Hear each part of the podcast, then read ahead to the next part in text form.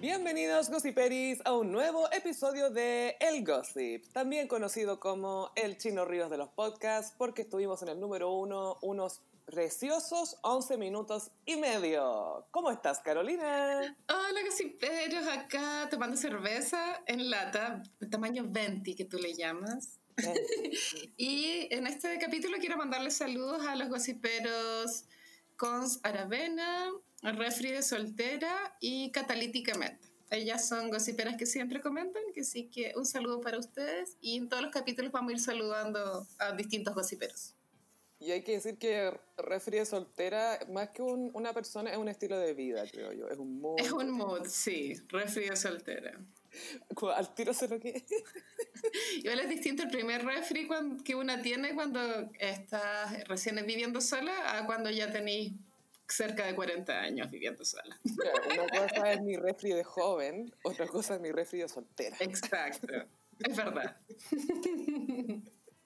Oye, quería partir este episodio hablando de uno de los caseros del gossip que hace tiempo que no hablamos de él. Y es de eh, Gonzalo Blumen, que eh, el señor Caraluna se está tirando a constituyente ahora. The Tauracity de este weón. Diflojacity también. Gato. The Vagacity. Este gallo que será como abogado, no cacho. Sí, de ser abogado. Pero una, una vez que ya te acostumbras a ganar de ocho palos para arriba, es difícil renunciar a eso, pienso. No, en serio, esa es la gran motivación de, de la mayoría de los constituyentes. ¿Tú crees? De- Ah, de los, de los, ¿tú decís de los políticos? Los candidatos, sí, como tener esa pega. Ah, Bueno, la Marcela Cubillos, Gaya, ¿qué me decís? Pero eso es para sentir que tienen las manos metidas en la cuestión. Pero si no, esto, los izquierdistas se van a con toda la cuestión y tenemos que meternos ahí y algo van a hacer estos hueones que van a encontrar la manera de apropiarse de la cuestión. Sí, por supuesto, había un meme, se viene. había un meme tan chistoso de la Janine Day en, en los backstage de, de Amigas y Rivales, que como que se, se lo ponían, co- co- ponían ese video como si ella, les- la Janine Day le estuviera hablando a la Marcela Cubillo. Y era como, tan pobre estáis, y llamáis para buscar pega más encima. Y era tan chistoso porque era perfecto como el mashup. Y las reacciones de la comunidad. Ah, pero sí, bueno, Bloomberg se va a tirar a constituyente y esto causó rechazo en el Twitter de izquierda porque cuando él era ministro del Interior se violaron los derechos humanos en las protestas. Ujú. Entonces es como el doble estándar. Pero Bloomer la cagó que él como que no se da por aludido. Yo siento que él vive la vida como que él nunca fue ministro del Interior.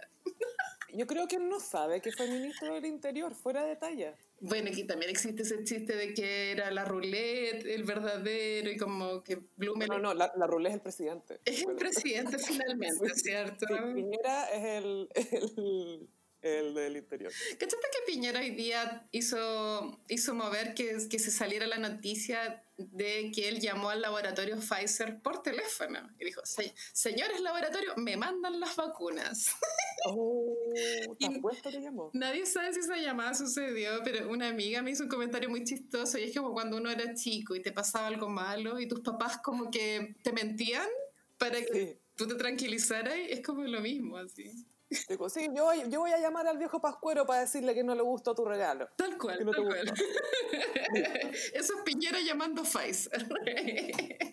Sí, este- y le pasan un teléfono rojo de juguete. Es que a mí igual me golpeó la noticia a principio de esta semana del correo filtrado que se veía que Pfizer había, había dado a entender como, puta, no vamos a cumplir con los plazos y, y no, no más, po, como que estamos hasta el pico, ¿cachai? y yo dije, Dolly, Gaya. oh my God, estamos hasta el pico. Esto es real, está pasando. Y queda un año de Piñera más encima. Ay, no, bueno. Pero bueno, hay que tener paciencia. Yo creo que el 2021 ya fue. Como que No, sí, fue. e- e- este, este año partió fuendo. Difícil así mantenerse con vida. Atroz, hoy día yo pensaba, pagan súper poco por vivir, man. muy, muy poco. La. No es lo suficiente. No alcanza para nada. No sé cuánto te están pagando, pero no es suficiente. Nunca es suficiente. No, y ahora no sé, la, la Yunis Nava se volvió neonazi. Es como, ¿hay cachado que estas minas parten por el wellness? Después el yoga y después la supremacía blanca. Es, muy raro. Sí, esto demuestra que los deportes outdoors solo llevan a la perdición.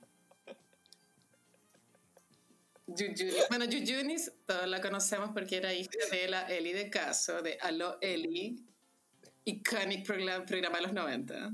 Iconic. Sí, estaba, era el burro hablando de orejas, porque era un, era un programa de consejos. Sí, pues la Eli igual, yo la adoro a Eli, pero es piteada. Yo Piteadísima. me acuerdo que una noticia que salió en las últimas noticias, es tema de farándula, pero creo que no quedó en la memoria de nadie, solo la mía, y es que Yuyunis y Eli eh, tuvieron el mismo pololo, pero en diferentes tiempos, ¿cachai? Compartieron pololo madre e hija. Sí, mira, yo estoy cada vez más conservadora, sorry, pero lo encuentro súper extraño. Ya, ya. Qué asco. Qué asco esa wea. Bueno, y la otra es Krishna. Krishna es más... Ah, Perdona que me se... quedé para pico pensando en compartir un amante con tu vieja. Ah. Mm, Sí, demos vuelta a esa página. Y Krishna, Krishna creo que es más cuerda. Ella pololeó Sí. con Felipe. Bueno, las dos son muy bonitas, la Yuyunis y Krishna. Bueno, Yuyunis tuvo este historial de violencia intrafamiliar, tenía un pololo que le pegaba, pero era así como violencia brígida. Como no, no ocasional, era una hueá tóxica. Y ahí ella salió como con la sanación y cuando hizo su wellness terminó piteada, como de ultraderecha. ¿Quién sale mejor del wellness? Una persona que haya salido bien del wellness. Goop, no. No, porque ella, de partida, ella no hace wellness. Ella hace programas de televisión para que otra gente haga el wellness por ella. Y ella en Los Ángeles dice, "Ujú, ujú, wow, wow, qué increíble. Ah, y así, con un, con un suéter de cachemira. Wow. Fucsia, pero de cachemira. Goop, qué chistosa, le explotó la vela vaginal, Gaya. Ese fue un gran día para Goop porque por un lado le explotó la vela vaginal y por otro lado se estaba separando el Ben Affleck. Y obvio que para Goop esta weá fue un chiste. po. Obvio que sí, y por eso explotó la vela, que no solamente explotó una vela con el olor de la vagina de Gwyneth Paltrow Goop, sino que esto sucedió en Reino Unido, país donde, de donde viene su ex esposo. O sea, doble chiste para los ex. Mi vagina explota aquí, en tu país, pero no por ti, por mi ex. La vagina habrá estado ovulando, será como la talla. No sé, porque tú crees que ya llega Yobula por cualquiera, no, pues no llega Yobula, ¿cachai? Había otro chiste que era el psicólogo, dos puntos. La vagina Whoop, o sea, la vela vagina Whoop no existe, no puede hacerte daño. Y abajo era como, vagina, la vela vagina Whoop explota. Me imaginé al meme de la mujer catástrofe posando al frente. Que posaba el incendio de Bastón. Igual, esto es publicidad negativa, porque si yo fuera un tipo de persona con poder adquisitivo absurdo y quisiera comprar la, la vela vagina Whoop, ya no lo haría porque igual te da miedo que te Sí, explote. po. Sí. Pero es que el tema es la, la vela vaginal. Si, si te compráis la vela de Goop, ya obviamente la vaya a aprender para oler la cuestión, porque esa es la weá, pues esa es la curiosidad que te da. Pero el tema es que la vaya a seguir usando. Para que tu ambiente huela a eso, o, o para que no se te gaste la vela, porque igual después es chistoso decir, oye, mira, esta es mi vela vaginal. O sea, No es que la vaya a usar en mi vagina, es- tiene el olor de la vagina de alguien. Ese es el, todo el chiste, de- o sea, todo el, ahí, reside todo el marketing. Si nadie la compra en serio, si todo el mundo la compra en hueveo. Así que hay- mal olor, prendete un par de velas vaginales de Goop, por favor. Pero la idea es brillante, a mí me encanta. Es una genia del marketing, Sí. pero lo que me da pena es que tiene una hija como de 16 años, que su vida es un cringe eterno. Apple. Porque su papá es, es Chris Martin de Coldplay y su mamá hace velas con el olor de su vagina, gaya. Pray for Apple. Pray for Apple, pray for Moses. La Apple es absurdo lo bonita que es. Es aún más bonita que la Winnet. Yo la encuentro que tiene la cara súper rara, Me encuentro muy bonita. Muy. pero bien, porque igual me gustan las caras raras o más distintas. Ujú. La Goop es más tradicionalmente. Es una cara muy noventera, si para todo la chuntó la weona.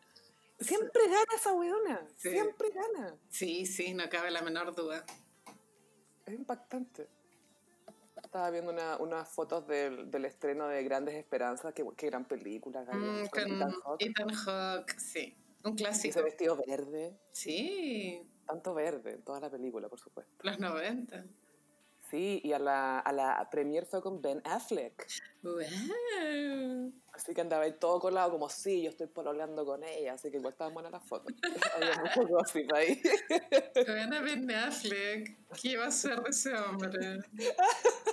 ¿Sabes qué? Es su peor enemigo. weón. Como tres gossiperos me dijeron, oye, ustedes, lo, ustedes predijeron el fin de, de la relación de Ben Affleck con Ana de Armas. Yo no me acordaba y les decía, ¿qué dijimos? Y, y me, y me respondieron que habíamos dicho que, que, no- que dijimos en un momento que no iba a durar. Como que dijimos, Sí, ellos que. Claro. y tal cual. no duraron Sí. un año. Y creo que dijimos que si se iban a terminar no iba a ser porque él iba a terminar, iba a ser porque claramente ella se iba a aburrir de él. Pero por supuesto, imagínate todos los chistes de viejito cringe que le tiene que haber hecho. No, y como la contemplaba y era como, mmm, este gallo tiene que manejar esto con cuidado. Bueno, a ella le sirvió para tener más fama. En cuarentena más encima. Sí, que sí que fue algo ganador para ella, más no para él. Sí, pero quizá, eh, eh, por lo menos puede decir que fue la Manic Pixie, Pi- la Manic Pixie Dream Girl de un, de un famoso. Sí, sí.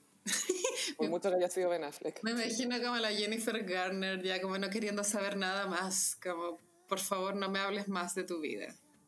O, o quizás pensó como, ay, qué bueno que esta niñita me escuchó. Se alcanzó a salvar. Y me dio risa porque eh, eh, desenterraron las fotos icónicas de Jennifer Garner eh, pasándole Ujú. la, hambur- la- la bolsa con la hamburguesa en el auto cuando lo llevó a rehabilitación. Sí. A mí me da un hambre. ¿Mm? Me da mucha hambre esa, esa foto, como que me dan ganas de comerme esos Big Macs. Sí, es como, ¿por qué se lo dan a él que está borracho y no lo va a poder aprovechar? Yo los quiero. Aquí, ven con mamá. Ojalá tengan papitas.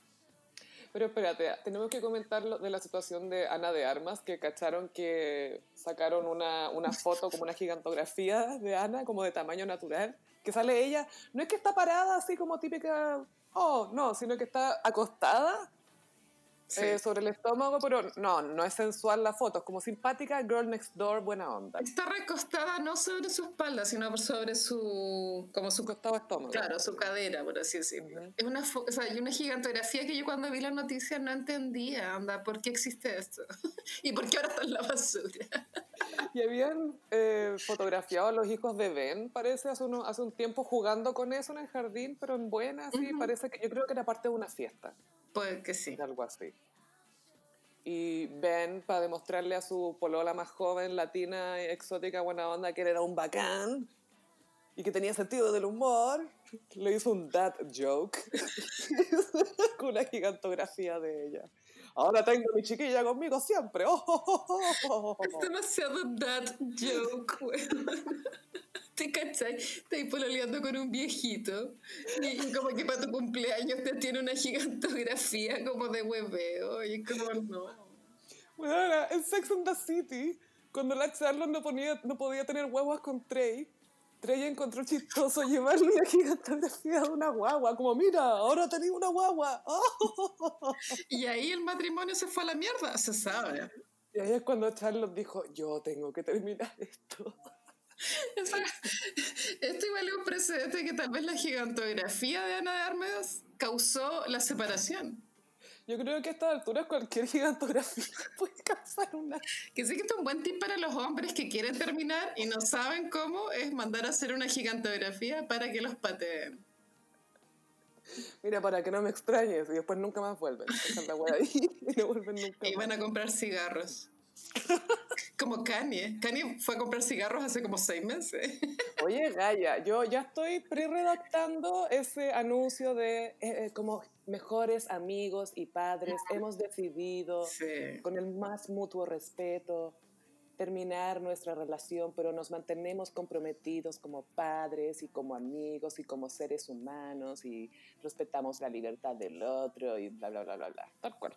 Se viene. Se viene ese, ese mucho texto, se viene. Ujú. Todo esa Lorem Ipsum, Lorem Ipsum. Qué lateros, weón. Oye, pero el Ben Affleck, te juro que yo, no sé por qué, pensaba, al tiro le imaginé que estaba como con Tonka. Mm, ¿Por qué?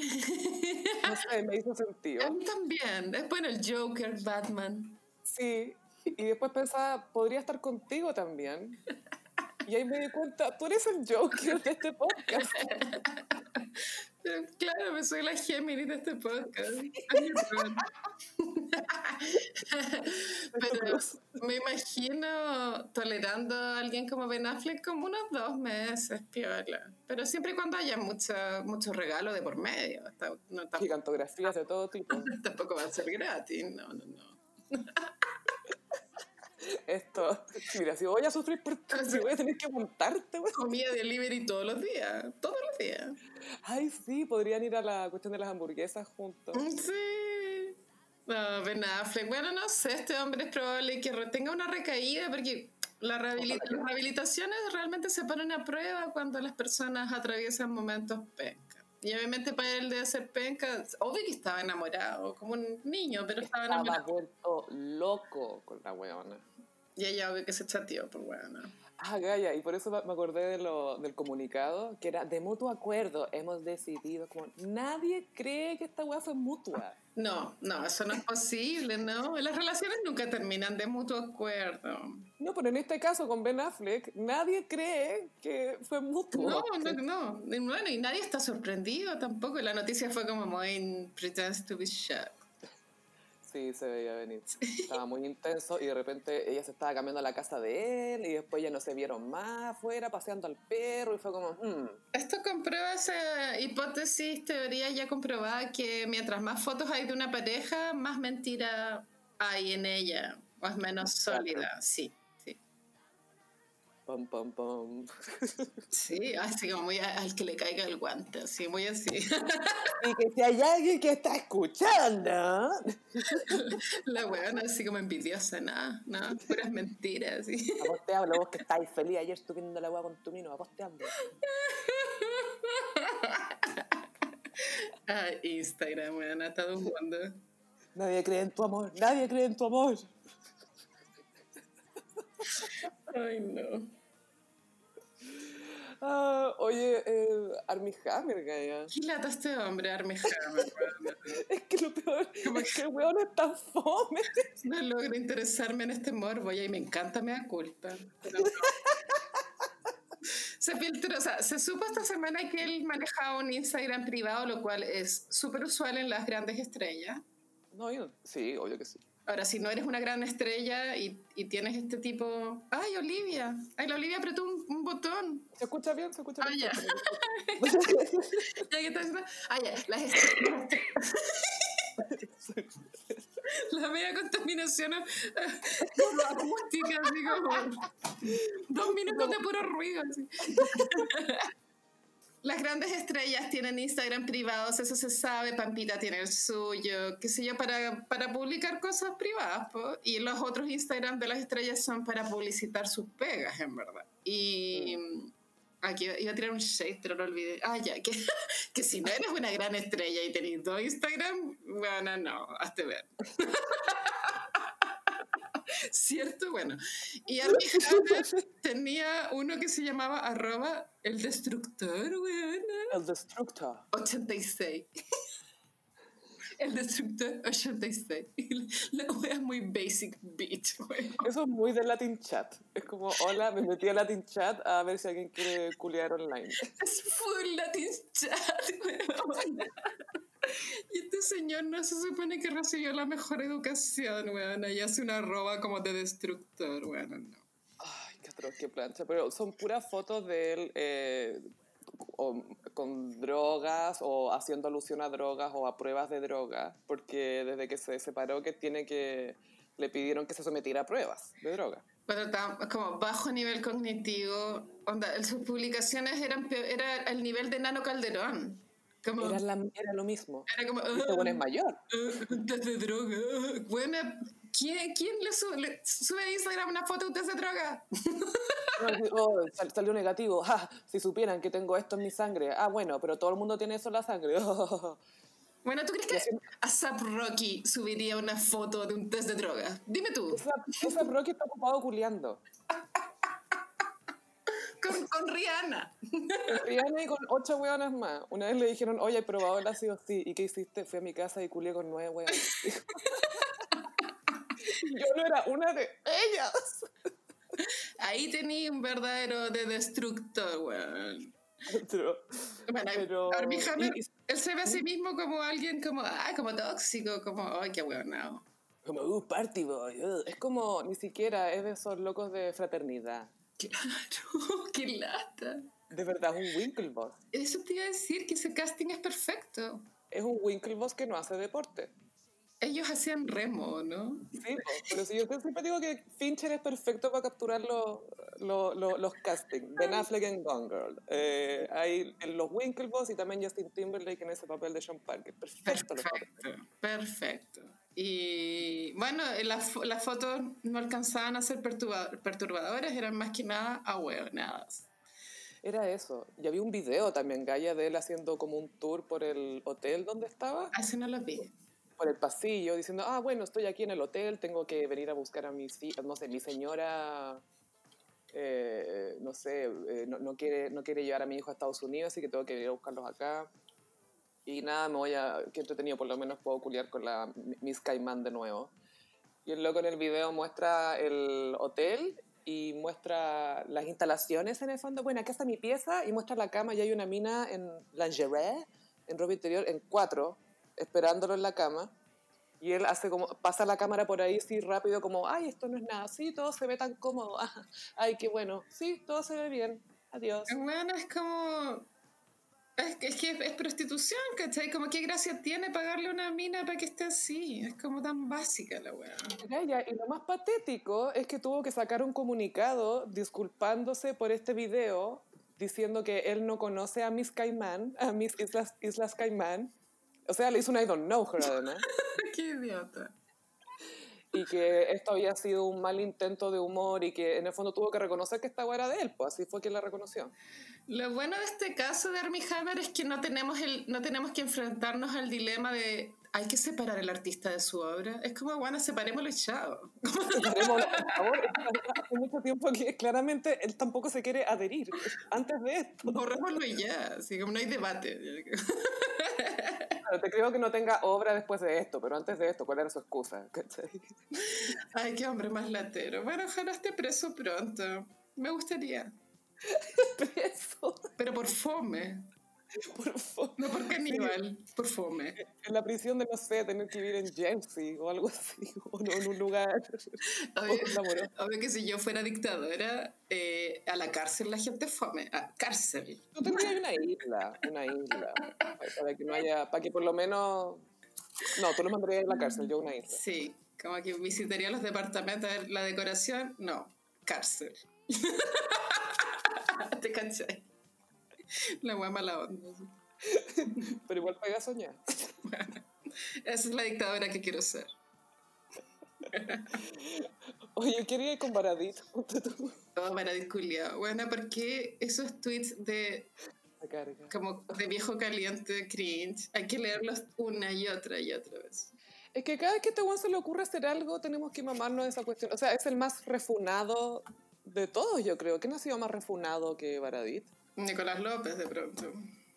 No sé si tanto, porque lo de López, bueno, están, están en... Es que Nicolás López no está funado, está formalizado. Creo que, que, la justicia se haga cargo. Como que ya pasó al siguiente nivel, ¿cachai? en el caso de, de Baradit, que el buen dice, ay, creo que voy a ser constituyente, y pa, pa, pa, pa, salen todos los pantallazos de mierda que sacaba, ay, de esos pasados a bolas, todos los pantallazos pasados pelota. Es como chiste de personas que hacían plan Z, como ese tipo de humor, ¿no? Y sí, es que porque Plan Z yo nunca sentí que hicieran un humor vulgar o que fuera como esto ya no se puede hacer este tiempo. no había un sketch donde comían caca, pues bueno. Yo me acuerdo de ese sketch. Me reí. Ya, pero una cosa, una cosa un sketch donde, no sé, pues la gente come caca y otra cosa es decir, ay, le quiero cortar el cuello, meterle el pico y la weá es como, weón, ¿qué, cuál, ¿cuál es la necesidad? Es, como lo que tú decías, es como Vivis and Badhead, como... Sí, cada vez que leo un tweet de ese weón, eso aparece en esas pantallas, es como...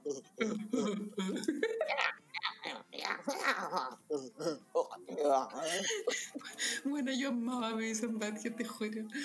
Pero, eh, pero eso era chistoso, ¿cachai? Porque te vuelvo en serio. y bueno, para estos tweets de, de, de fijaciones sexuales eh, morbosas, rarísimas, unos piropos muy raros, el de pensar que son piropos, ¿cachai? Eh, yo me acuerdo las primeras que, los, que vi estos, este collage de tweets degenerados fue cuando funaron a Nicolás López porque era, ah, pero Nicolás López no es el único. Y salieron los tweets de Baradí y los de no me sé el nombre, pero este señor de apellido Ortega, que también es escritor.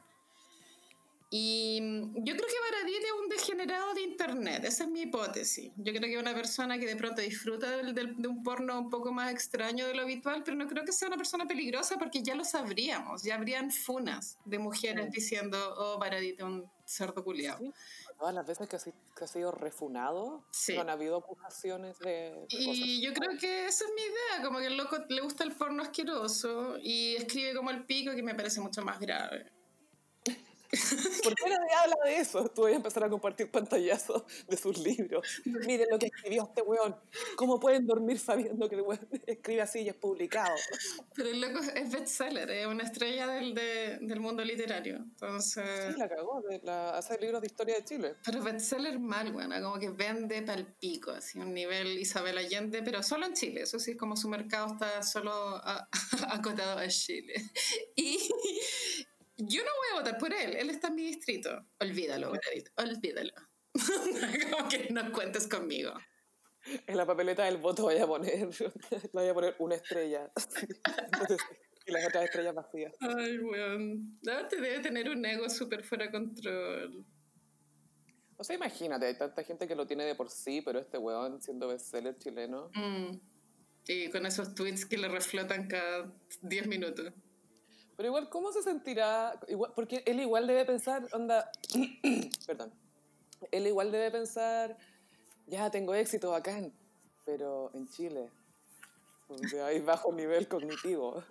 Bueno, sí, porque las personas nunca estamos contentas con lo que tenemos. Obvio que el, el, cuando consiguió el éxito en Chile tiene que haber pensado como puta y, y no sé, para Argentina, pero... Argentina no me pesca. Nadie, soy nadie. Yo creo que por eso, igual es asegurarse hacer historia de Chile, porque es como, no, o sea, obvio que afuera no lo van a comprar, pues. Pero ¿cómo en Colombia hacen el arte de ser Beto Cueva? ¿Ah? ah, ah, ah. Yo nunca olvidé que alguien en Colombia decidió que el arte plástico de Beto Cuevas merecía un día. bueno, es que la ley igual fue fenómeno en Latinoamérica, excepto en Chile. Qué risa cuando lo comentaron en el documental del, en, la serie documental. Rompan todo se llamaba. El nombre no me gustó. Rompan todo, bueno, aquí cringe.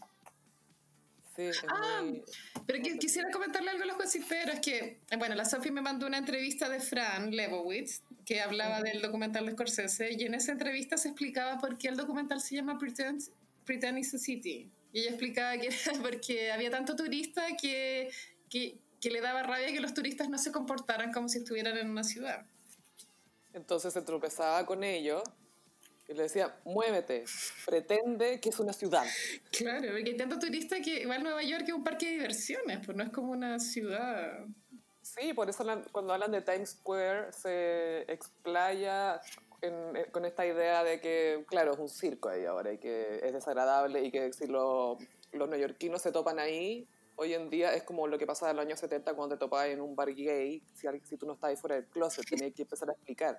No, no, si estoy acá porque tenía que ir a buscar algo, eh, no es que me iban a juntar con... No, no, pero yo no tengo nada que hacer acá, en serio, en serio. La foto de, Times Square es la foto que te tenés que tomar cuando vais para allá. horrible lo encuentro. Es cualquier weá, el paseo humano, pero más grande. No, y hay mucha luz y hay mucha gente. No es...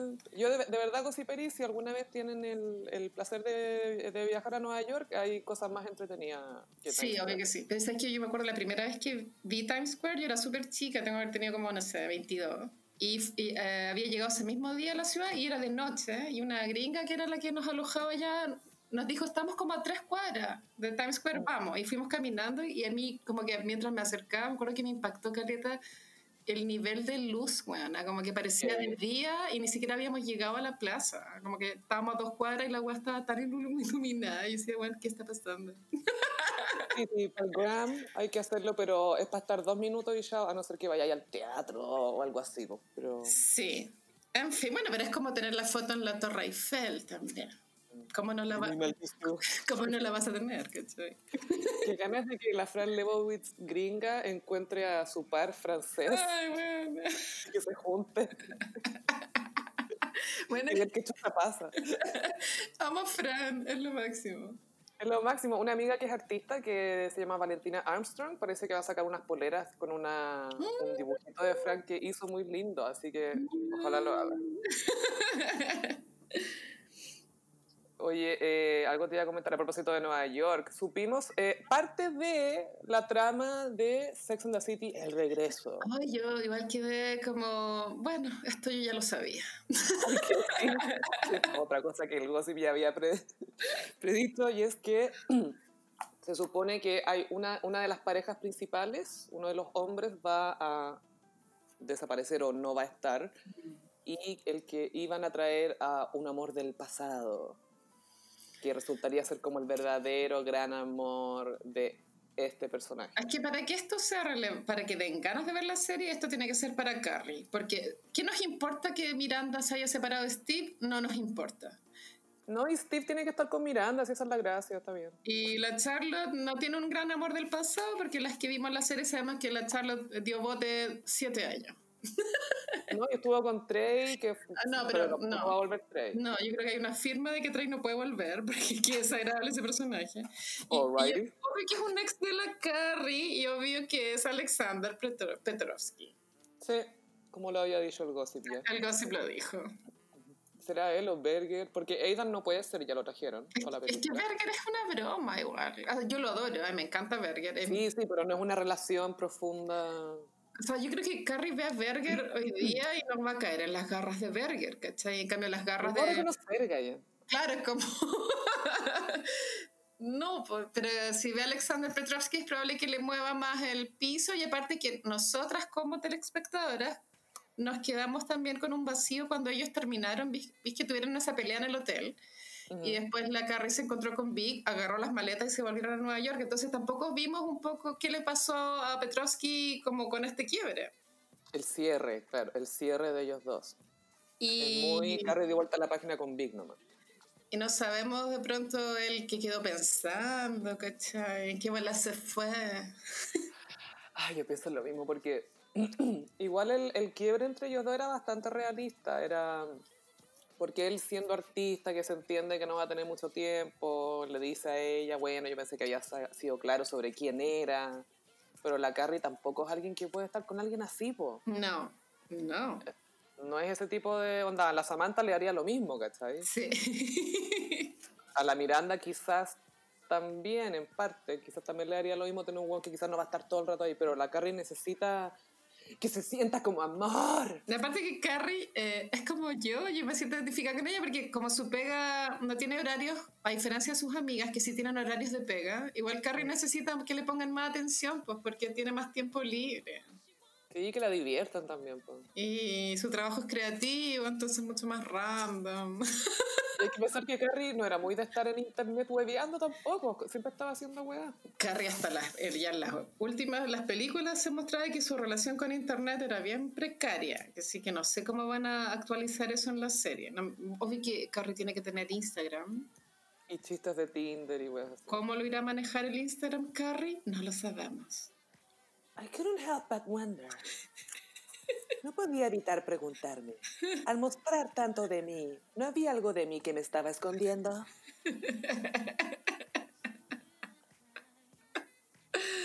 No, no.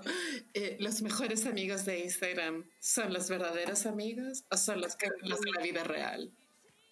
Hoy sabéis que la otra vez eh, eh, leía un debate que este, el único debate que realmente importa es que ¿para qué la gente usa mejores amigos? Para mandar penes. Eso me han contado los hombres gays. Ya, eso, es que ese es el tema. Eh, nunca asumamos que un solo uso para mejores amigos. Porque, por ejemplo, yo lo uso para separar a la gente que me conoce en la vida real, o amigos, o, vida íntima, etc., de la, del, del resto de la gente que me sigue. Sí. Pero hay mucha gente que lo usa para pelarse. Entonces, sí. Pues yo, mis mejores amigos tengo a mi hermana, ¿cachai? Claro. pero no voy a subir una foto mía seductora o sugerente. Es que hay un error en la aplicación porque deberían haber dos o más círculos. Como ya. Vaya, como, como en Google Plus. Yo me acuerdo de esa weá. Oh, bueno, esa weá es como. Los círculos. un, un fracaso épico. Sí, pero eh, lo de los círculos era una buena idea, tener a tus amigos en círculos. Sí, esa es una buena, idea que se podría rescatar del Google Plus, que fue un iconic flop. Pero. podría ser mejores amigos, eh, fuckboys y, y ya. Como, Y ya. y no sé, papás, eh, familia. Familia. Gente que no, no quiero que me sexualice. Yo sé como, mejores amigos, fuckboys y boomers. boomers only. For boomers eyes only. Eh, ponía los boomers. Yo igual tengo unos boomers que no son como de mi familia, pero tú mi vecina, ¿cachai? La amiga de mi vecina. Que sí que me vendría bien el círculo boomer y, y sí, sí. Que igual a mí me apaja igual el tema de los mejores amigos en Instagram, como pensar como, al final nunca subo nada para los mejores amigos. y después no quiero, no quiero empezar a pasarme de rollo de, pero es realmente mi amigo, no. ¿Por qué lo agregué? Yo no estoy en sus mejores amigos. Pero sí podríamos mandarle un memo, un memo a Mark Zuckerberg. O ese weón. O a Jesse Eisenberg también. Al Jesse Eisenberg mejor. Me cae mejor. Es que para mí obvio que él es Mark Zuckerberg. Como que, como que, yo leo el nombre Zuckerberg y lo veo a él. No veo al Zuckerberg de verdad. Ya, ya, el, el, Zuckerberg tuyo, el Eisenberg, hay una entrevista de Fran Lewowitz que él está en el, en, en el sillón al lado. Ya. Y es la más judía que he visto en mi vida. Así es. Sí, es que él es demasiado judío. The range of the Jewness. The Jewness of it all. Ay, no, me lo imagino, me lo imagino. Bueno, y el Gossip eh, quiere comunicar una noticia que también habíamos eh, predecido hace un tiempo. Y es que Pampita está embarazada. Bueno, sí, esto, esto, es todo un reality para que lo vea la China Suárez. Todo lo que hace Pampita es para, para decirle a China, mira de quién te burlaste, mira. Mira, mira, me casé con una copia del tuyo, pero que me quiere más. Igual hay algo así como místico, esotérico, que tanto Vicuña como Pampita, al, al, al volver a tener otras guaguitas, tuvieron una niña. Viste que ellos perdieron a la niña blanca. Sí, es súper cierto. Y Pampita se embarazó, ella debe tener unos 42 años, pienso. Y bueno, es que las mujeres cuando ya han tenido guagua, ah, no les, queda, no les cuesta quedar embarazadas a los 40. El problema es cuando es tu primera guagua a los 40. ¿Cachai? Ah, la dura. Sí. Entonces Pampita anunció esto porque se supo el, el, género de la guaguita, pero eso es porque ya tienes como tres meses, ¿o no? Creo que son casi cuatro. Cuatro. Ocho semanas tienes que hacer Pero ella sigue como el flaca, o sea, no, no hay guata ahí, no hay nada. y, y, con el cloro, ¿ah? haciéndole menciones a los cloros y a los limpiadores, como siempre. Ella hizo el anuncio con mucho canje en un resort en algún lugar del Caribe, no sé. En plena pandemia. Bueno, es que ella estuvo de cumpleaños. aprovechó el cumpleaños para contar lo de la guagua. Y andaba con, con los mini benjamines. Y Roberto García Maritán, creo que así se llama. que anda con un eh, bigote desafortunadamente hitleriano ese weón, que se le ve muy raro el bigote, muy desafortunado. Él es muy un vicuña a cuenta. Oh, eso muy great value. Es muy chistoso eso. Y la Pampita subió videos de el, cuando revelaron que iban a tener una nena. Mm. Y que salen los nenes. Bauti tiene toda la pinta de que va a ser un douchebag, perdón. Bauti ya es un douchebag. Bauti ya es un douchebag. Es lo que yo era a los 18, 19. que me acuerdo de ese capítulo antiguo que le, tiramos baby, baby shaming, ¿no? ¿Cómo era? Body shaming a la guaguita Macio por no tener, porque no se veía ni de la foto. Body, shaming a Mancio y ahora como que decimos que Bauti un ducho. Bauti va a ser un ducho. Bueno, no puedo demandar. Pero es chistoso porque es obvio que Obvio que es de los niños que van a tener fiesta en Cachagua, clandestina. Obvio que estaba en la fiesta de Samuel Israel. Obvio. Me cago el vómito del Bauti.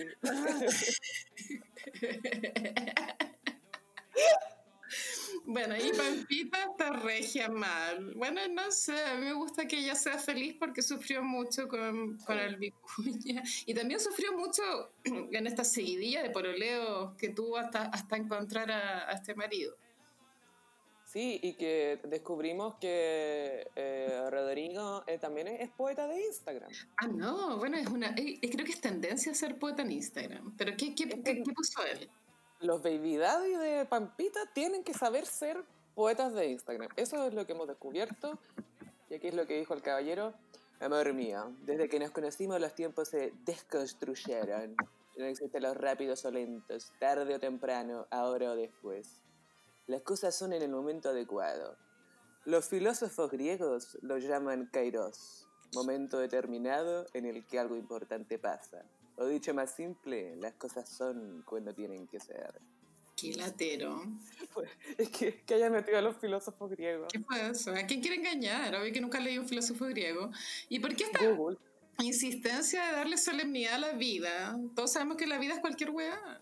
O sea, no es... Todos sabemos que las cucarachas se reproducen. no es para tanto, no, tranquilo. Pero bueno, igual la China Suárez debe estar hasta el pico. Sí, sí, ¿te acordás cuando se... Bueno, se filtró esa foto del Instagram privado de Pampita, donde estaban en la, en la graduación del douchebag el año pasado. Sí, bueno, pero era ¿de qué curso? ¿Era como de octavo? ¿De qué curso? como de octavo. Ahora se grabó de cualquier weá, no entiendo. Porque de Harvard no era. No. No, no, pero igual era, igual e, el año escolar después de la, la pandemia yo creo que ameritaba, no sé si reunirse, pero sí. Celebrar. Celebrar a la mamá y a la nana. Sí, que se tuvieron que mamar al, al 24-7.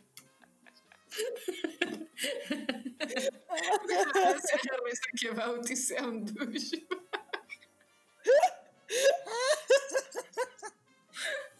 Oye, lo pienso, pienso su cara, en su cara de douchebag. Oye, que el tiempo nos va a dar la razón, bueno, obvio. no sé por qué lo digo. Y una foto de su Instagram que es manejado por Pampita. Y dije, oh, este pendejo tiene cara como de baby douchebag.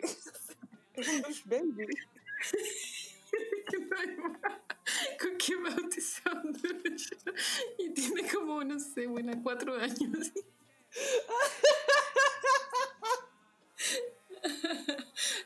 Uy, está grande. Sí, vi una foto que salía. Bueno, que yo sé que la pampita es baja, pero. No, no Cuando anunciaron lo de la nena, eh, se veía bastante alto él.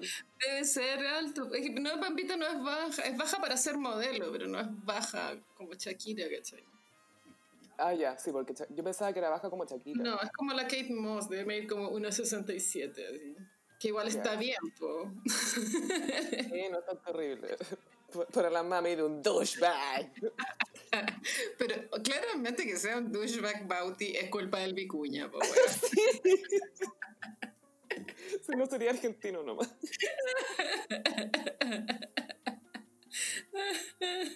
Ay, no, mal. Mal esta wea. Ojalá salga todo bien con la nena. Sí, y aparte que me encanta eso porque, claro, estamos en enero, tipo en junio, ah, va a ser como Géminis la hueá, bueno, filo. tipo en junio vamos a, asombrarnos con el nombre que van a elegir, porque obvio que no puede ser cualquier nombre, va a ser un nombre súper extraño para competirle a, a Mancio. Hay que averiguar cómo se llaman, es que, filo, se van a llamar como que era, se va a llamar como Pampita que era que se llame nomás. Sí. Eh, que sí que ahí va a estar entretenida ese chisme en, junio. Por ahora pasamos a Iconic. Los Hiperis, vamos a hablarle de uno de los actores más requete contra encachados y bacanes en la historia del cine y se trata de Nicolas Cage. él es icónico por su, su, forma de actuar, es como, a él no le importa nada, él actúa como él quiere y punto. Yo siento que Nicolas Cage es lo que Johnny Depp le gustaría hacer en términos de comprometerse con el... porque ponte tú, no sé, por Nicolas Cage una vez para aprender un personaje se preocupó de observar un pulpo, cómo se ah. movía un pulpo. Me encanta. Y así fue como, y así fue como entendió el personaje. Él es conocido por su sobreactuación. Él es un ícono de la sobreactuación, pero tiene algo que hace que la sobreactuación sea interesante. Como que te causa un cringe, pero es un cringe agradable. Como, oh, no, como que no podéis creer que el buen está actuando así. Es como, esto es una broma, pero no, es real. Y es una de las personas que comenzó su carrera como actor y que después pasó a ser uno de los grandes memes de nuestra cultura. Sí, él es fuente de muchos memes, sí. Y de hecho, la, la mayoría, hay muchos, bueno, es que tiene tanto en realidad, pero eh, gran cantidad de los memes de Nicolas Cage vienen de la misma película que se llama eh, El beso del vampiro que, es donde, que es de los 80, que él ahí intencionalmente quiso probar una nueva forma de actuar y le dejaron hacer lo que él quisiera. Wow. Entonces, rarísimo. Me imagino que no podéis darle rienda suelta a Nicolas Cage, es mi sugerencia. Vale, que dirigirlo. era joven. este bueno es como que tiene demasiadas ganas de, de lograrlo. Eso es lo que me pasa con Nicolas Cage. Bueno, creo que su historia es que él era pariente de Coppola. El sobrino se llama Nicolas Coppola. Claro. Y él para hacer los castings se cambiaba el apellido como para lograrlo por sí solo. Como si, como si en el mundo de Hollywood, que son tres hueones, no fueran a cachar que es sobrino Coppola, filo, hueona. Como Enrique Iglesias, no, no quería que supieran que soy hijo de Julio, así que me cambié el apellido. Como, ¿has visto tu cara, weón? Eres igual a Julio Iglesias. Es muy así, ¿no? Y su carrera es súper prolífica, tiene que tener, no sé, bueno, 30 películas, ponte tú. No, más. Más, más, ¿cierto? ya. bueno, es conocido por no rechazar ningún papel, como que todos los acepta, y eso es lo que hace interesante su carrera desde el punto de vista kids, porque tiene películas que sobresalientes con grandes directores, grandes, gran casting y también tiene unas weas que tú no puedes creer lo malas que son. Es como hueveo.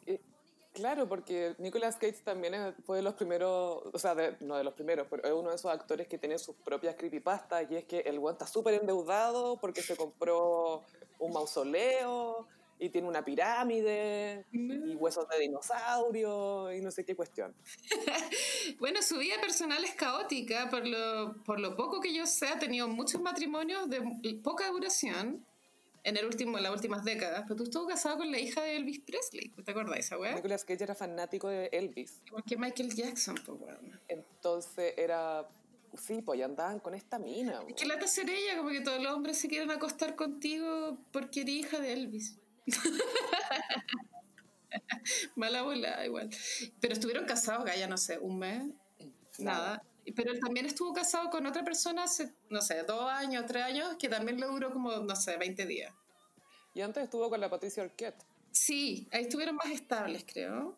Y... Es que se iban a separar y no, y al final se separaron, se divorciaron en el 2001, si no me equivoco. Esto quiere decir que él vive su vida igual, un poco como vive su carrera en el cine, de forma random, errática, pero intensa. ¿Cierto? Es muy, sí, aparte que él igual ganó, uno, ganó él tiene un Oscar de Mejor Actor. Eh, es Living Las Vegas, ¿cierto? Sí, mm. que haya actuado con la Sarah Jessica Parker. No, esa no es la Sarah. No, la Elizabeth Shue. La Elizabeth Shue. Sí, sí, sí. Eso, perdón, me confundí. Pero creo que igual se pololeó con Sarah Jessica. Creo que sí. En la vida real. Puede ser. Pero no sé, un mes, ¿cachai? Tan alto para ella. la Sarah Jessica igual tenía sus pololos cuando joven. Oye, sí, paréntesis, los pololos de Sarah Jessica Parker. Se comió a Robert Downey Jr. Sí. Se comió a John Kennedy, sí. Jr. también. Que ese sí que era, ese sí que era, uff, hecho a mano. Ese buen hecho a mano. Se parece a Diego Schalper. ¿Has Tiene como el mismo pelo. Pero, pero, pero John Kennedy sabía qué hacer con su pelo. Diego Schalper es la versión Rancagua de eh, J. Kennedy. De John John. Y Pero en paréntesis, lo que tú estás diciendo, la Sara Jessica igual estuvo con el Robert Downey, pero cuando Robert Downey era un, drogadicto, todo mal, pues no era como cuando era Mino, así como Mino. No, sí, no, pero era joven, entonces todavía las drogas no, le afectaban tanto. Es cierto, amiga. O sea, piedra lo de la droga, a no ser que te, te mucho. y no tuve el gusto. Y bueno, entonces Nicolas Cage, su vida, lo que sabemos de su vida personal es caótica, igual que, que su vida en, el cine, lo cual me parece muy on-brand. y a pesar de que el bueno es Capricornio, pero ¿sabes qué es ascendente Sagitario? Yo siento que igual se le nota el ascendente Sagitario. Todo el rato. O sea, lo de Capricornio se le nota muchísimo porque de verdad el tipo no para de trabajar. Sí, y el ascendente Sagitario está muy presente también en su incoherencia. Y bueno, es un actor que ha pasado por todos los géneros, pero creo que el género que, lo tiene, que con el que más se le celebra y recuerda es la acción, el cine de acción. Sí, pero a mí es curioso porque Nicolas Cage tiene muchas... Porque por, un lado tiene el cuerpo de una estrella de acción, porque él es súper alto, o sea, o es alto para ser actor pero no tiene una cara súper bonita, pero es interesante su cara. Sí. Em, y, tiene mucho rango, además. Eso es discutible, pero, pero entiendo. Entiendo a qué se refieren con rango. Pero igual creo que es como que siempre es un poco él. Siempre es Nicolas Cage. Sí, puede ser. Pero igual lo encuentro, que, lo encuentro que puede hacer todo tipo de historia, ¿cachai? Todo tipo de personajes. De género, sí. Yo fuera de talla lo encuentro uno de los mejores actores de su generación. No, completamente. Bueno, sí, pues, bueno, en otro podcast hablamos de Tom Cruise, que es otro tipo de gran actor. Nicolas Cage se le asemeja eh, en el sentido que puede tener una película en la que solo la protagonice él, que el casting no lo conozca nadie más y la película igual funciona. Sí. Que debe pasar con muchas películas de acción que yo no he visto, pero sé que existen pero tampoco es que le vaya súper, súper bien, no es que sea como un... Bueno, obviamente si le siguen ofreciendo papeles de eso es porque es viable. Pero la, la, gran gracia de Nicolas Cage es que eh, es raro, o sea, elige papeles extraños, actúa de manera extraña en ciertos papeles, no en todos, porque también depende, sabe, sabe cuándo actuar raro y cuándo no. Sí. Y eso se lo aprecio mucho porque puede, también pueden haber famosos o famosas que son raras y huevean en el fondo, te terminan molestando en un, set por no, por no ubicarse. Son muy divas, no sé, pues Shia LaBeouf me, se me ocurre. Ya, no hablemos de él, como... Hablemos, no. está, está, hiper cancelado por varias razones. Pero además es complicado en el set, ¿cachai? Pero Nicolas Cage, nunca he escuchado de, alguien que dice, no, Nicolas Cage... Es una diva. Claro, o quién sabe, pero, pero no es conocido por eso. No, no, no. Es conocido por, porque es un poco creepy su forma de actuar. Porque se pone muy loco, es como si realmente estuviera poseído. Eso es como su sello, su marca registrada.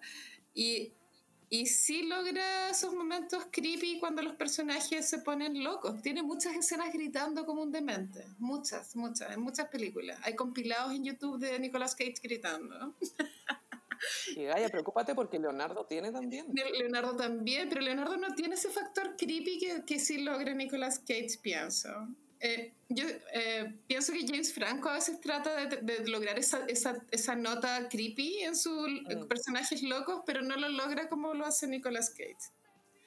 Es que, Nicolas, es que yo siento que Nicolas Cage es el hueón que a todos les gustaría ser, en términos de lo entregado que es. Sí. Como que ganas de tener la, la, los huevos de ese huevón. Se nota que el huevón ama ser actor, así, lo ama. Me encanta. Me encanta. Es como, es como Francisca Merino Serra Alegre. Yo quiero estudiar teatro. Igual por eso yo creo que acepta todo. Y como que le llaman, cuando ya tenemos el, manager le dice, mira, hay cinco opciones, podrías elegir una de estas cinco. No, los cinco los hago. Oh, creo que um, um, voy a hacer los cinco.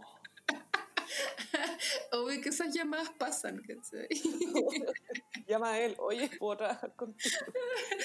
Ah, eh, hace poco lo vi en Netflix, él es eh, conductor de una serie eh, un poco humorística que está en Netflix, que se, no sé cómo se llama el, en inglés, pero una serie que se trata de, de, los garabatos. De, ah, sí, el origen de, de, las palabras de los garabatos. Sí, y lo anima él y lo hace muy bien, Gaya. Era la persona perfecta para animar el programa de los garabatos. Pero ahí también te decían que Nicolas Cage no es el actor que ha dicho más garabatos en el cine. Así que eso es una ilusión. Viste que él siempre igual está como maldiciendo. Ay, no lo asocio a eso. Asocio más a Joe Pesci, ponte tú.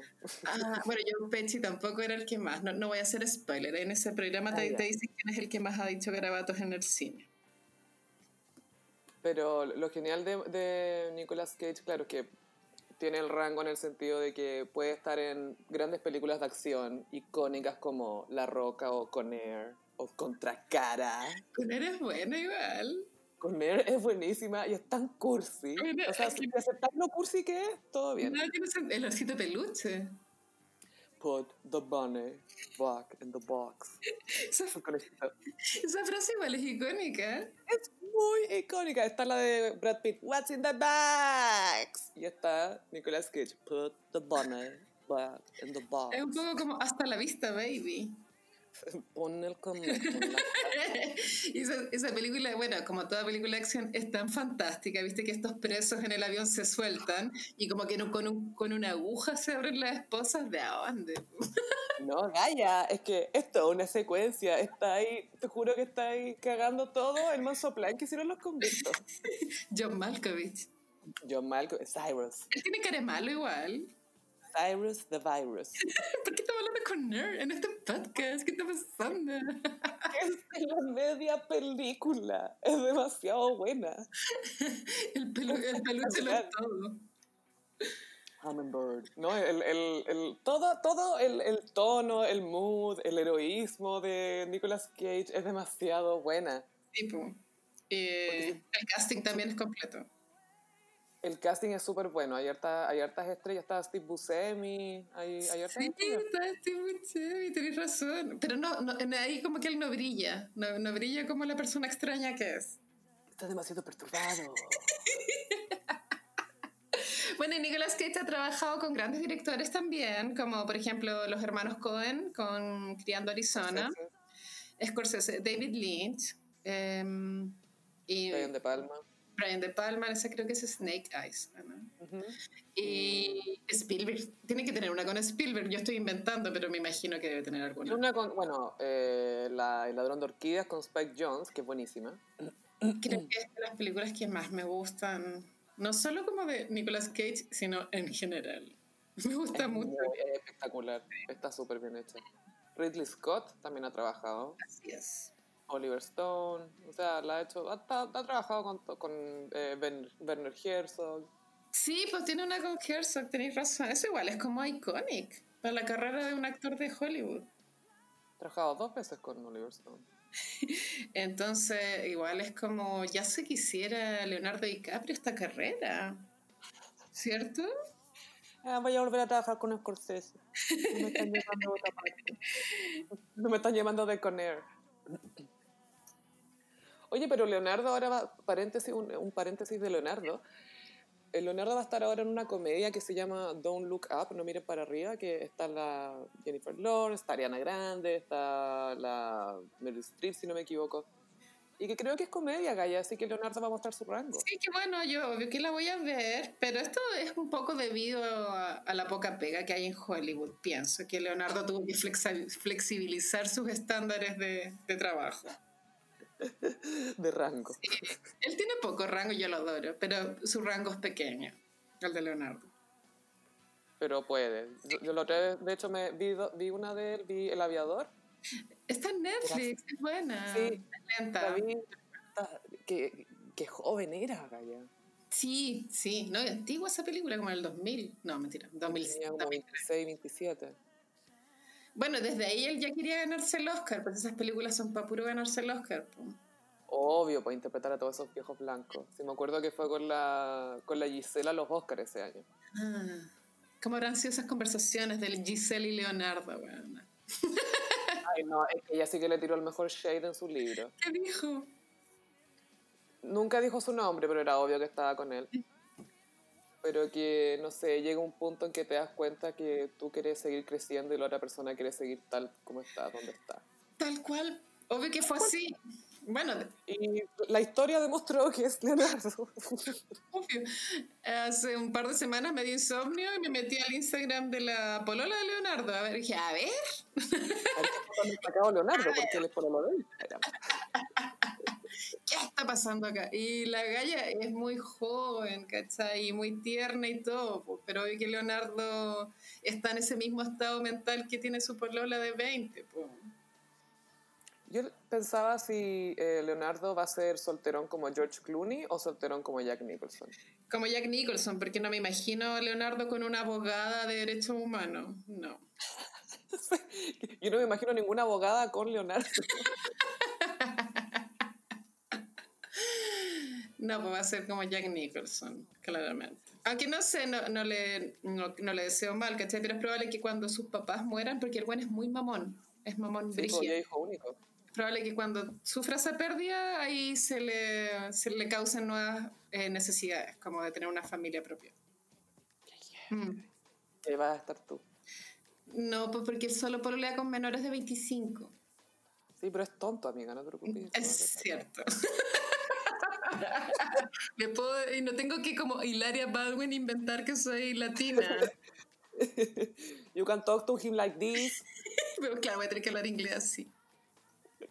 Igual ya no salió así, así que... bueno, Hilaria Baldwin. todo esto ya.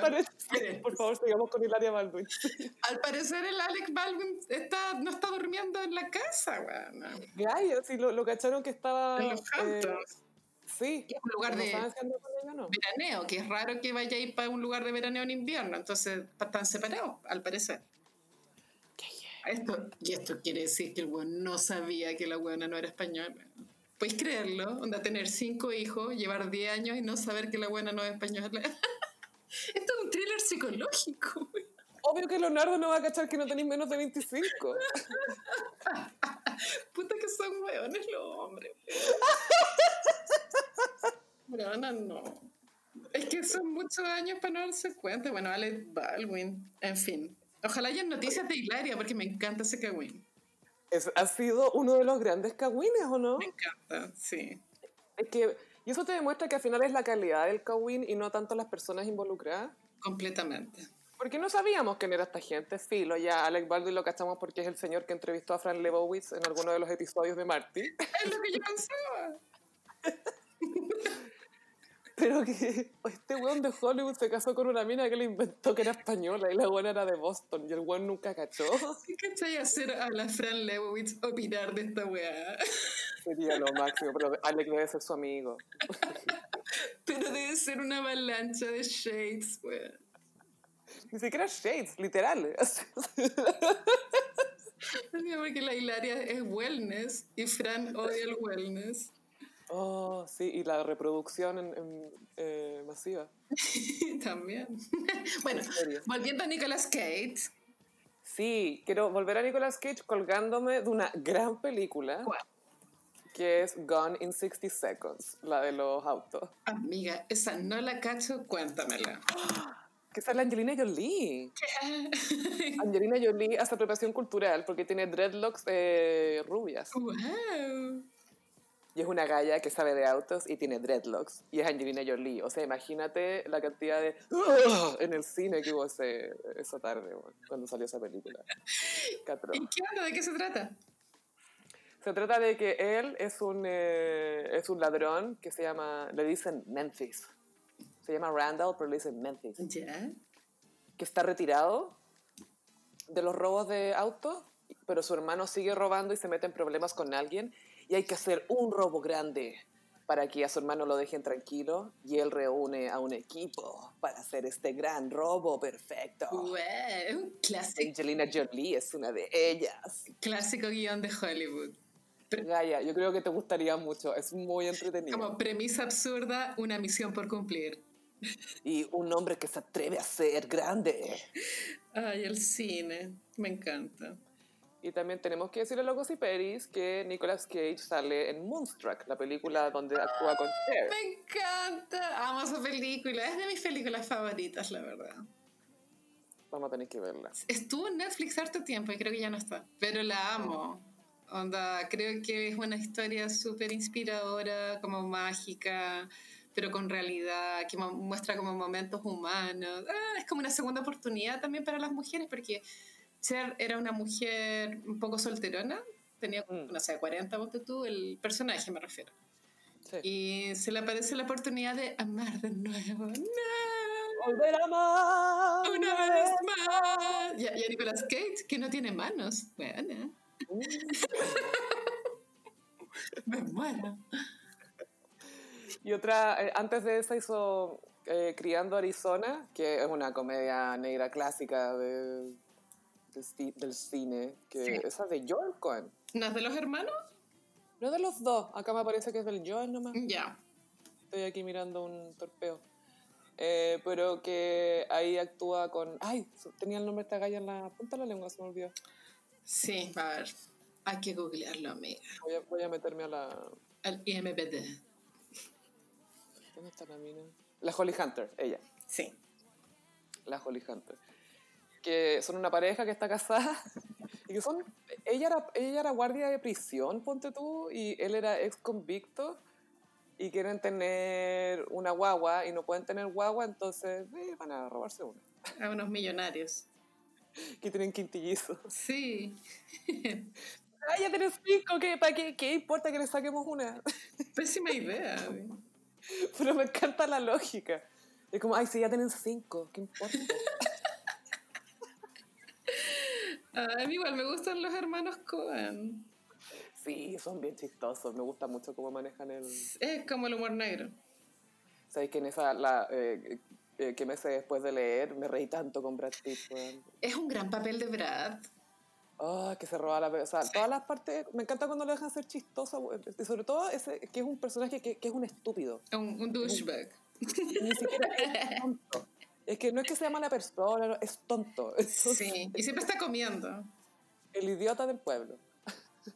Sí. Es muy chistoso. Pero, pero sí, volviendo a Nicolas Cage. Nicolas Cage, bueno, yo creo que su gran apogeo fue en los 90. Ah, ¿cómo definirlo? Pero sí, yo creo que es una persona más de los 90 que de los 2000. Sí. Porque sí, en los 2000 sacó más dramas, cosas así, pero pero en los 90 eh, sacó ya Living Las Vegas, dejando Las Vegas, con Air, Contra Cara, eh, Un ángel enamorado, que fue a moment en la cultura. Todo el mundo vio esa película culiada pésima. Todos la Todo el mundo tenía CD. Y la canción de los Google Dolls, ¿te acordáis? And I don't wanna Es como, ya. Iba a cantar Uninvited de la. Ah, también Uninvited, weón. Calla, todo el mundo tenía el, soundtrack de esa weá. Un momento en la cultura. Un momento en la cultura, definitivamente. Pero después, claro, sacó estos papeles que eran más loquitos y perdió el prestigio que tenía, pero yo, yo insisto en que es un, es un, es un gran actor. A mí me encanta de Nicolas Cage que no tiene el rollo como de su ego, como, ah, yo no voy a hacer esto, mi carrera, mi carrera es como una idea de lo que es su carrera. El buen trabaja nomás y pico. Claro, y él, él iba a ser Superman, po. no te creo, no me lo imagino. Tim Burton. En un momento Tim Burton iba, iban a ser Superman, pero antes de que de todas estas películas de superhéroes, esto iba a ser en los 90. Broma, es que esa la habría visto, te juro. El guion lo escribió Kevin Smith y el, eh, ¿cómo se llama? Tim Burton se supone que iba a dirigir y quería a Nicolas Cage para hacer el... Y de hecho hay un documental sobre este Superman que nunca fue y muestran pruebas de vestuario de cómo iba a ser este Superman. Buena de morir. Lo quiero. En tu próximo disfraz de Halloween. Habría sido buena combinación esa de Tim Burton con, con Nicolas Cage de Superman. Sí, y creo que al final nunca trabajaron juntos.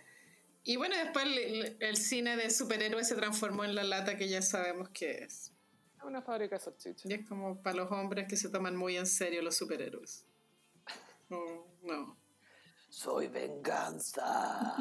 y para mí la wea fantasía. Debería ser tomado desde la perspectiva de la fantasía, como el Batman de Tim Burton. Sí, Prince. Prince, buena. The Range. oh, hell.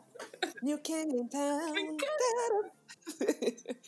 y vamos al Bellas Artes a pintar todas esas obras horribles ahí. Me encanta. Oye, Carolina, tengo entendido que tienes un anuncio para nosotros. Sí, pero les quiero recomendar en Instagram la cuenta de Bookie Coffee. Es una cafetería muy cute ubicada en Apoquindo y pueden seguirla si gustan. Es en Instagram arroba Bookie, B larga U K Y, Coffee. La palabra coffee en inglés igual es hueviada porque tiene dos F y dos E. ¿Qué? Totalmente innecesario. ¿Cierto? Voy a reclamar. los gringos aprendan a hablar, güey. Aprendan a deletrear, güey. Coffee nomás. ¿Cierto? Como C-O-F-I. Coffee. Muchas gracias. Así que seguir a Bookie Coffee. En Instagram. Y ahora vamos a. Mmm, ¿Cómo los signos zodiacales? Uh, Sophie traje los signos del zodiaco como papeles de Nicolas Cage. es que cacho que son tantas películas que ya hablamos harto rato de las películas, pero todavía quedan. A ver, cuéntame. Bueno, ya, ya les conté que Nicolas Cage es un Capricornio ascendente Sagitario. Yo siento que sus papeles casi todos son ascendentes Sagitario. Ah, que, él, elige Sagitario, pero trabaja capricorniamente. Partí con Aries. Aries elegí Corazón Salvaje. Es de mis películas también favoritas. Ahora que lo pienso, Nicolas Cage protagoniza varias de mis películas favoritas. es tu verdadero James Franco. Bueno, sí. Que onda como que heavy. Uno nunca termina de conocerse uno mismo. Bueno.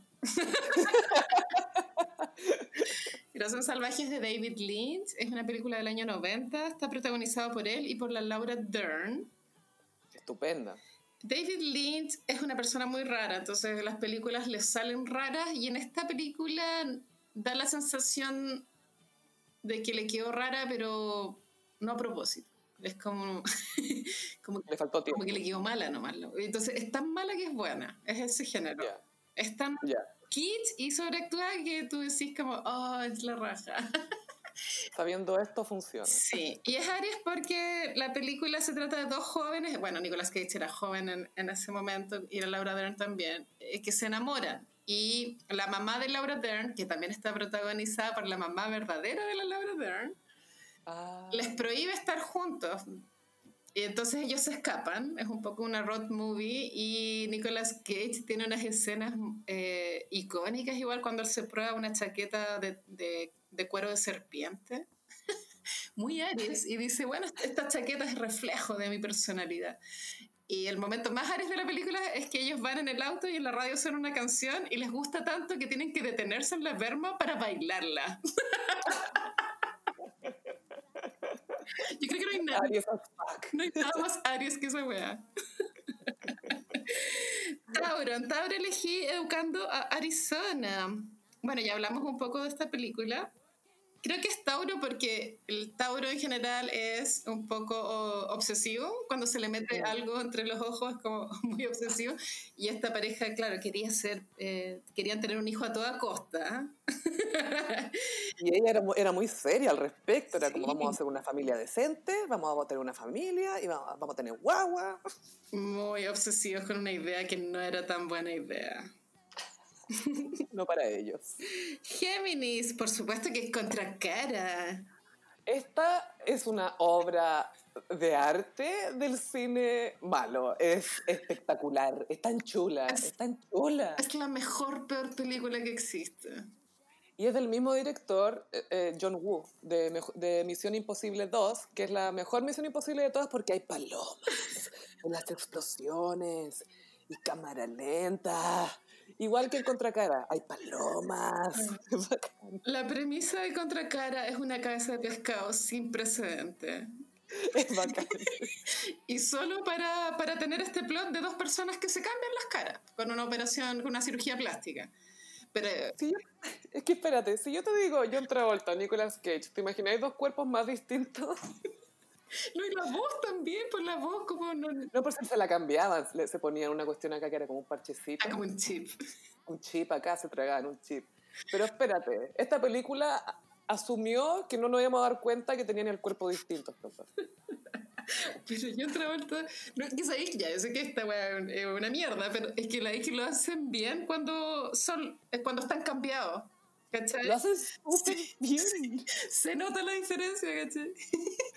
se lo tomaron en serio. Si Nicolas Cage, una vez yo vi un detrás de escena de esta película porque obvio. Obvio que ver No, porque lo daban en la tele en esa época cuando te decían detrás de escena, de, o las películas del director, John Woo, o no sé quién, bla, bla.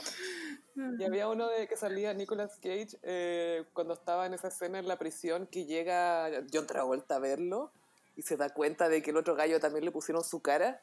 Sí. Que, está vivo el malo. Y que John Travolta llega así, se acerca, como, casi como una serpiente, así como seductor, así, "Uh, que te ves lindo, y que le decía cosas así.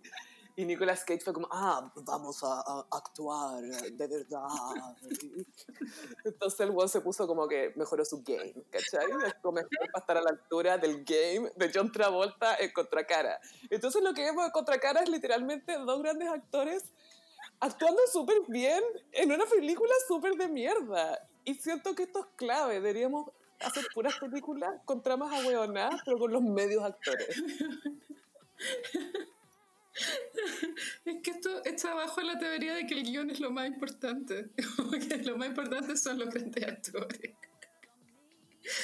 Ah, Una película culiada mala, pero icónica. icón- Esta, esta película causó, fue muy popular en su tiempo, todo el mundo la vio. Y yo creo que deberían hacerla de nuevo. No sé cómo no hay reboot. Creo que hay reboot. Creo que se está hablando de hacer un reboot. Pero es que, Gaia, lo más icónico era eh, la escena en que se notaban los dobles. Sí. Porque la- las entradas del pelo eran tan distintas entre los actores y los dobles. No, más. Esta película es demasiado icónica. Es tan buena. Face off. Y era una, una cabeza pesca otra, otra, bueno.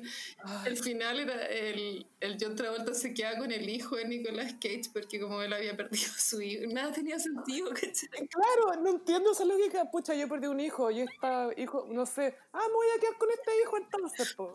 Como si está acá. Como que se queda con el auto del abuelo, pues, Gaia. Ay, no, ya. Eh, espérate, lo último de Face Sí. Off, ¿te acordás que como para demostrar cariño, hacían esa weá que era como cascada de, de, pie- de cara, que pa- pasaban la cara, o sea, la, la mano por la cara para abajo? no tiene sentido. ¿Por qué esto es cariño? No entiendo. ¿Por qué me tapaban la cara a alguien y era como cariño? No entiendo. Ay, basta de face off. Un momento en la cultura. Un momento en la cultura, absolutamente. Cáncer, Living Las Vegas. Bueno, ya hablamos un poco de esta. eh, es la que hizo que él ganara el Oscar, porque claro, el Oscar es sabido que se le da a actores que hacen papeles más dramáticos. Este es un papel drama porque él está alcohólico y se enamora de una prostituta, pero se tienen el uno al otro, ¿cachai? Sí. Siempre son esos los dramas que ganan. Y que él ahí actuaba, estaba borracho, pues, como es de método y de encontrar al personaje. No, no sabía que él estaba borracho grabando, bueno. Obvio que estaba curado. No, no, no, no, no, no, no, perdona, ya me acordé. Perdón. Fe de erratas. Ujú. Él se curaba y se grababa en su casa para ver cómo se comportaba curado, Ah, para ver cómo actuar así, de método total. para ver cómo se movía, pero no llegaba curado. Ah, prof- profesional Capricornio. Sí, de método, pero no douchebag. Leo, elegí Ghost Rider. Ay, esa fue la. Ahí empezó su declive máximo. Esta película creo que es conocida por lo mala que es, ¿o no? Sí. Sí, porque este es un personaje de cómics también. Claro, es de cómic, creo que es Marvel. Esta está en Netflix por si alguien quiere darse la lata. Eh, la elegí Leo porque es un, un motociclista. de acrobacia, hace acrobacia, de estas como shows que le gustan a los gringos. Pensé que esto es muy De gringo. pelotas, esas, pelotas. No existe en ningún otro país este show de, de, de acrobacia como, como en estadios donde se hacen acrobacias con auto, con motos. No existe en otro país. Es que hay tan poca plata, weón, que si hay que tener plata no te la vayas a gastar en eso, ¿cachai? Y los gringos se gastan en eso. Y es Leo porque es un gallo que está condenado a ser una estrella porque le vendió el alma al diablo, galla. Condenado a ser una estrella. Este está condenado a ser un motociclista que hace acrobacias porque no puede morir, ¿cachai? Entonces hace las medias piruetas y es como, ah, buena. Es muy Leo esto. Ya no saben lo leo de qué es esto de lo que estamos hablando. Virgo. Virgo elegí eh, La leyenda del tesoro perdido.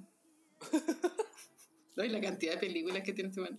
Ya, La leyenda del tesoro perdido, él hace el papel de, creo que George Washington o Abraham Lincoln, uno de estos dos personajes, da lo mismo. Pero no es que sea ese personaje, sino que él se llama así. pero es como doctor en arqueología, experto en Ah. historia de no sé qué, es como así un nerd, nerd, Bueno, nerd. el Indiana Jones. Es Indiana Jones y tiene que resolver un misterio para encontrar un tesoro. Ay, bueno, pero es muy Virgo porque, claro, la forma que él tiene de resolver el misterio es muy eh, racional, Es como el código da Vinci, pero con un, pero con un tesoro pero sin Tom Hanks, claro. y sin Dios. Libra elegí Snake Eyes. Uh, ojos de serpiente. Sí. Es dark esta. Este de papel igual es medio de, eso, de esas compilaciones de Nicolas Cage gritando de forma extraña. Esta película tiene varias de esas escenas. Es un policía corrupto que tiene que resolver un, un, un caso relacionado con el boxeo.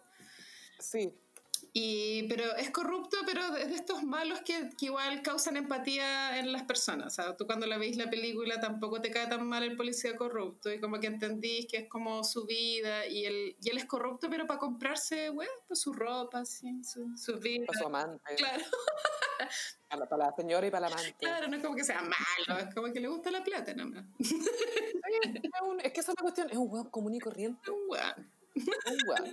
Un weón, un weón. En Escorpión elegí Asesinato en 8 milímetros, también conocido como 8 milímetros. Oye, esta es dark. Esta sí que es dark. Esta creo que igual causó harta conversación en su época porque puso el tema de eh, que existían en películas de asesinatos reales. Las películas SNAF. Claro. Claro, que son películas de crímenes reales. Como que existen esa weá. Y ahí yo- como que se puso el tema porque era un poco deep web antes de que existiera esta película, según yo. Y es escorpión porque la película es muy oscura y es mucho misterio y nunca sabéis muy bien qué está pasando.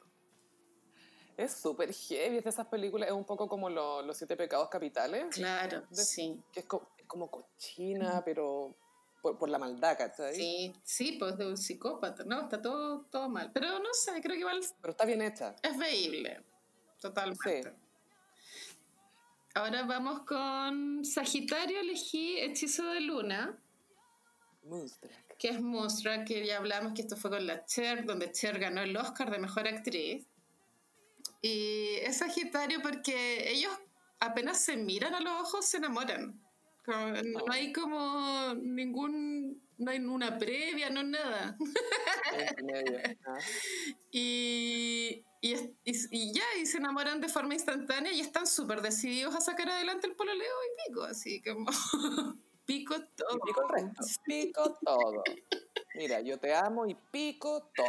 Y con la diferencia de edad también que tenían en la, en la película y en la vida real, como 20 años. Eh, me encanta esta película, bueno, te juro. Hay una escena en que Cher se va a comprar ropa, como porque tiene su primera cita con Nicolas Cage, que lo conoció hace dos horas.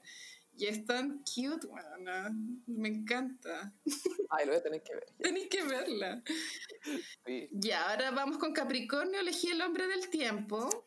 Eh, Me gusta esa película. y es como dramática, pero como drama humano. Sí, pero es dramedy, con comedia y drama. Es dramedy. Es la Es historia de un hombre que da el tiempo en la tele, como el, el clima, o sea, como el pronóstico del tiempo. Y mm, eh, eh, la película es Capricornio porque es una persona que toda su identidad se basa en la pega y por lo tanto ha dejado de lado sus relaciones personales, como con su hija, su ex señora, su papá. Em, y- Y todo lo que es como penca, es como a media, es como, no es ni mino, no es ni feo, no es ni exitoso, ni tampoco es que le vaya mal. Es- Esto no, es, no tiene identidad, loco, no tiene, Sí. no sabe, no tiene sabor, no sabe quién es. Es cierto. Y esta película marca un hito en la cultura pop porque es la primera vez que en una película se ocupa el término camel toe. Ah, en serio, yo no cachaba que era Sí, esa. porque la hija era un poquito gordita y le hacían bullying por aquello. Y, y como que Nicolas Cage, el personaje, no sabía que era camel toe. Entonces como que tuvo que averiguar. Y Michael Caine se lo tuvo que explicar. Bueno, la verdad. Es buena, esa película la daban en el cable antes. Es buena, yo me acuerdo que la vi y la encontré. Y de hecho me gustó mucho Nicolas Cage en el papel también, Sí. lo hizo súper bien. Es buena. Eh, en Acuario elegí, por supuesto, que el ladrón de orquídeas. Pues no tuve otra opción. Es que obvio. Espectacular esa película. Es muy rara, es una wea rara. Es que lo hizo súper bien el loco porque, claro, ese libro existe, po, el, el The Orchid Thief. Es un libro que existe y que a Charlie Kaufman, el guionista, le pidieron que lo adaptara y él no supo adaptarlo, entonces escribió un guion sobre no saber adaptarlo, pero que al final la película sí es sobre cómo nos adaptamos. Sí, no, igual tiene muchas capas la película. Es muy linda la película, empieza de una manera, tiene más corazón que la chucha, mucho más de lo que uno que, creería. Y hay dos eh, Nicolas Cage. el... Y es muy chistoso porque son muy distintos los dos. uno, era, como gordito, ¿no? No, los dos son iguales, físicamente son iguales. Ah, sí. Pero hay uno que está siempre contento y que va por la vida así de frente y chao y pasándolo bien y con ideas de mierda, pero las hace y le va bien. Sí, esta película es Acuario ascendente Géminis. sí, de todas maneras. Y sale Meryl Streep también en un papel muy extraño. La Tilda Swinton también, Chris Cooper, tiene súper buena No, estas de las películas que encuentro que como que hay que ver. Es y para terminar, Pisces, el ángel enamorado. Ah, bueno, ya hablamos. ¿sí? Esta es la última vez que vimos la cara de Meg Ryan sin, sin, sin que cause Uncanny Valley. Ese camión la dejó mal, eh, Yo creo que es la última película de Meg Ryan, con su cara. ¿Con esa cara? Sí, sí. Mm, pues, creo que tuvo unas después, pero sí, pero después vino Uncanny Valley Years, los Tuna Years. heavy. Eh, bueno, Meg Ryan es una doctora que salva vidas. Es como una cardióloga. Cardióloga. Y Nicolas Cage, un ángel. Los ángeles acompañan a la gente y la ve. Y dice, oh, me miró, bueno, eres un ángel, no te vio. No, se me miró directamente. Ya, chao, voy a dejar de ser ángel por, ángel por ella. Es como que nada tiene lógica. Cuando él se encarna en humano, como que de repente como que atraviesa cosas, pero en otras cosas las puede tocar. Bueno, no hay lógica. Pero elige, elige. Cuando ella lo corta, ella lo corta para ver si qué es, como que... Sí. Pasa nomás el cuchillo, sí, muy, muy pero tiene buen soundtrack. Y las conversaciones son tan ahueonadas como, bueno, es que cuando tú lloras, el lagrimal hace que tú tengas una lágrima y el ángel... No, pero Carolina, dímelo como Hemingway, a ver. y el final, eh, trágico. Muy trágico, pero hay que seguir. Y él renunció a ser un ángel, pues, weón, como la vida gratis. Él no pagaba cuentas y ahora las paga. A mí me da risa que después de que la mina se muere, y spoiler, porque esta guafa hace 20 años. Hace 30, man. Después de que la mina se muere, muestran al weón, sí, ya siguiendo su vida yendo a comprar. Y yo, ¿a dónde vive este weón? No tiene carnet, no tiene cuenta Ruth, ¿qué está haciendo? es, lo mismo que con su hijo en la película Contra Cara, es, llega y se queda con la casa de Meg Ryan y con el perro y todo, como ah, ahora es mío. Como eh, eh, herencia por amor, lo, lo heredé por amor. Cualquier persona le va a preguntar de dónde saliste, literal. ¿Quién eres? ¿Quién tú eres? ¿Quién tú eres? Es como lo vi esta película, yo creo que sí. Algún pero no la ha visto, que no pierda el tiempo, pero es icónica. Es chistoso, sí, eh, pero igual hay que verla. Es que es muy mala. Ay, me encantan las comedias románticas, amiga, pero es que esta es especialmente absurda. Es que no es comedia, pues nadie se ríe con esta weá. O sea, no por las razones que uno cree. Tienes razón, no es comedia romántica, es como un drama romántico. Ella es full drama, es una mina que habla con su... ¿Te acordás que la Ryan al principio tenía un pololo que era médico también? Ay, no me acordaba de ese detalle. Como, hablemos del amor, era como, somos médicos, lidiamos con otras cosas. era como... ¿Te cachai un guante dijera eso? Como, ya. Soy cardiólogo, me importa otro corazón. ¿Acaso eres una niña? Si buscas un príncipe, ándate de aquí. Ay, no tiene sentido. Yo soy médico. y de la católica. Y de la, de la PUC. Bueno, y este fue el horóscopo de esta semana. Muchísimas gracias, Carolina. Eh, recuerden Gossiperis que nos pueden seguir en nuestras redes sociales, en Instagram, arroba el gossip, en Twitter, arroba el guion bajo gossip. A mí me pueden seguir en ambas redes sociales, en arroba chofilove. A mí en arroba frutillagram estoy vendiendo poleras bordadas personalizadas y también les recomiendo el Patreon del Gossip, es patreon.com slash elgossip y también un recordatorio de que el viernes 5 de febrero tenemos un live en YouTube. Uh, uh, uh, se viene. Sí. Así que nos escuchamos en el próximo episodio. Bye. Adiós.